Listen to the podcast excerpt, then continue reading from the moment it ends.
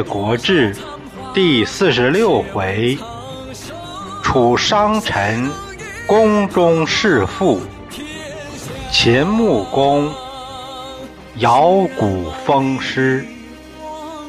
第二节：楚商臣弑父，由事了播讲。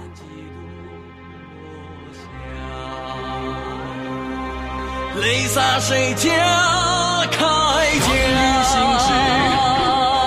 厉兵秣马，女子写信，修我兵家。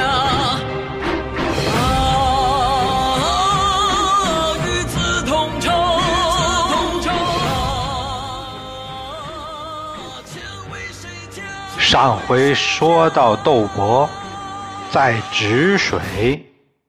与晋军相持了两个来月，撤回楚国。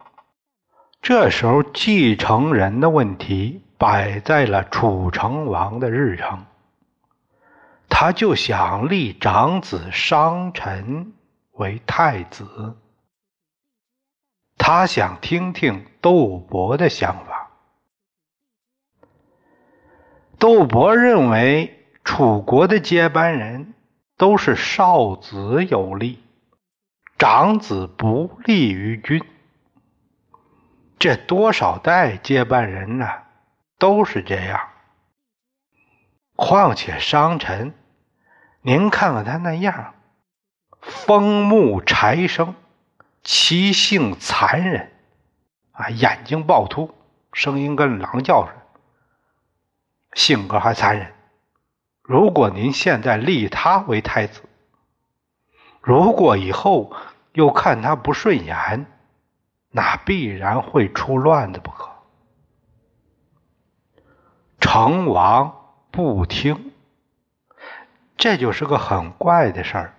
很多君主都这样，他让别人说说看法，根本不采纳，这什么意思呢？其实这样的人都是很有主见的人，他想听听别人的意见，本想着别人能和他意见一致，不一致，他除了不高兴，当然也不会采纳意见。如果说现在有个小人顺着他的意思说，那这个小人就会得势。就是这样的情况。楚成王把商臣立为太子，让潘崇辅佐。商臣后来就听说他立太子的时候，窦伯反对，这个怨恨就埋下了。等这回窦伯就菜。不战而归，商臣就在成王面前说他的坏话。子上受了杨出府的贿赂，所以才不与晋交战，还说是晋的原因。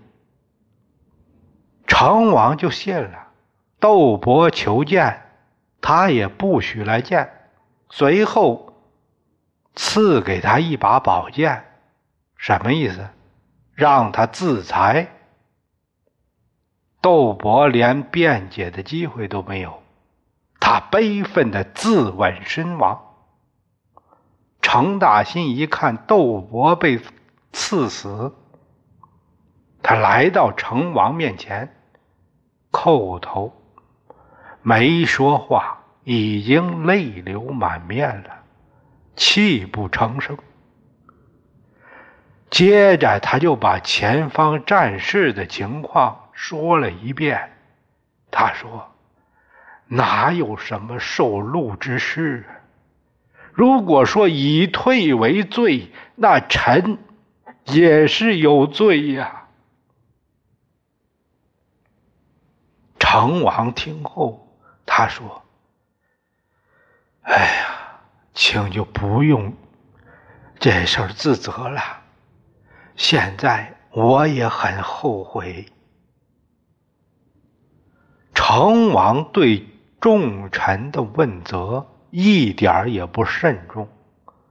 死在他手下的已经两位了，后悔有用吗？但经过这个事儿以后，他心里对太子商臣就有些怀疑了，逐渐的对少子直有了培养接班人的意思。没多久，他就决定废商臣而立直，但他怕商臣作乱，就想找个过错，直接把他杀掉。这成王也是，这等事儿一点都不保密，宫里的人常听他这样说。结果外面也都知道了，商臣起先还不相信，就把这事儿给他太傅潘崇说了。潘崇说：“我有一计，可以弄清楚这事儿真假。”商臣就问：“计将安出？啊，你想怎么做呢？”潘崇说：“王妹芈氏嫁于江国，近期归宁来楚，她在楚宫中住了这么久了，必然知道有没有这回事儿。江米性格暴躁，急性子，太子您就请他吃饭。”然后在席上故意慢待他，这样他必然会生气。他一生气，就会说出一些实话来，必有泄露。于是商臣就依计而行，乃具降以待江民，准备好做好。准备好这个宴席了，宴请姑姑芈氏来到东宫，商臣迎拜甚恭，非常有礼貌。酒过三巡之后，太子的礼数就不周全了，在上菜什么的，就让厨师给端到他姑姑那儿了，自己。不动地方了，并且还故意冷落客人和倒酒的小丫头，总是说悄悄话。米氏两次问话，商臣都当没听见，根本就没理会。这一下，这位公主大怒，她拍案而起。骂道：“你对我竟敢这样！我可是你姑姑，如此不孝，怪不得你爹要杀你立你弟弟呢。”商臣赶紧表示谢罪，芈氏才不理会他呢，直接上车而去，一路上骂骂咧咧，也是长这么大。还真没受过这气呢。商臣连夜把这情况给潘崇说了，他叩首在地，请太傅给指个出路。潘崇问他：“子能北面而视之乎？啊，你能甘心为臣子吗？”商臣说：“君不能以长事少啊！如果说您不能委屈自己为臣，那去哪国合适呢？啊，没有适宜的地方，那只能是自取其辱。那这两条都不行，也没有好办法了。商臣故请不已，他一定请潘崇给自己找一条出路。潘崇说：“有一策非常有效。”就是怕你下不了手啊！生死之际，有何不忍？潘崇就趴在商臣耳边除非行大事，乃可转祸为福。嗯。此事我能知，这事儿能办到。要不说他残忍呢，就表现在这点，非常的果断，根本都不用思考。商臣其实要的就是老师的支持，于是他部署公衙，到了半夜，声称宫中有变。就把王宫给包围了。潘崇仗剑，率领力士数人入宫，直接闯入王宫，来到成王面前。成王左右一哄而散。成王问：“卿来何事？”王在位四十七年了。成功者退，今国人私得新王，请传位于太子。成王这下慌了，呃孤既当让位，但不知能相活否？能留我一条活命吗？一君死，一君立。一国哪有二君的道理呢？何况您都这么大岁数了，还有什么用呢？何王之老而不达也？呃，孤刚让厨师煮上熊掌，能不能让熊掌熟了，我吃完虽死不恨？哼，熊掌难熟。你想用这个拖延时间，等外面来救你吗？你还是自己动手吧，别让我费事。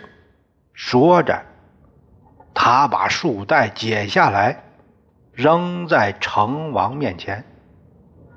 成王绝望了，他仰天大呼：“哈哈，好斗伯！”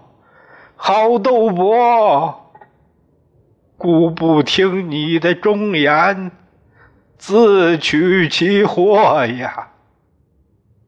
现在还说什么呢？说着，他把束带往脖子上一缠，潘崇一挥手势，左右牵住束带两头。用力一拉，没一会儿，气绝身亡。江米在宫中听说哥哥死了，他后悔呀，都怪自己嘴快，害死了哥哥。他大哭：“嘿，哥哥！”杀哥哥的是我呀！随后自缢而亡。好刚烈的一位女性！一般脾气暴的人都没什么心眼儿，没心机。这桩惨剧发生在周襄王二十六年冬十月丁未日，也就是农历的公元前六百二十六年九月十五日。这一年闰三月，冉翁也就是冯梦龙评论这件事，他认为成王以弟弑兄，他把哥哥不是杀了吗？自己大魏，他的儿子商臣以子弑父，那这天理报应，朝朝不爽。对，太对了。有诗叹道：“楚君昔日弑雄兮，今日商臣报叔冤。天谴潘崇为逆父，痴心忧想识雄潘。”商臣杀了他爹以后，就发讣告给诸侯，说楚成王暴病而死，自立为王，这就是楚穆王。加封潘崇为太师，掌桓烈之言，相当于组织部长，但比这个职权还要大。所有的职员，他都监控，并且当初自己的太子宫也赐给他住。令尹、窦班等这些人都明白，成王被弑，没一个敢说话的。商公窦一身。听说成王之变，以奔丧为名来到郢都。他和大夫钟归两人合计，要密谋政变。苍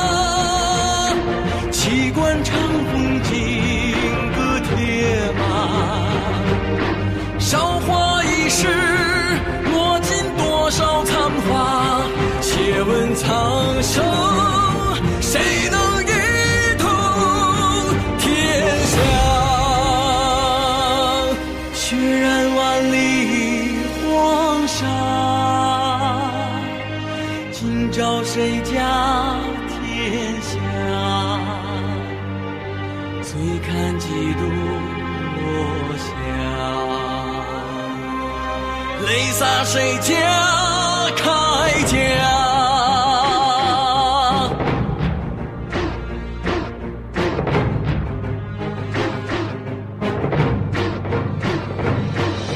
弑君谋国，图雄争霸，满心流离，望断天涯。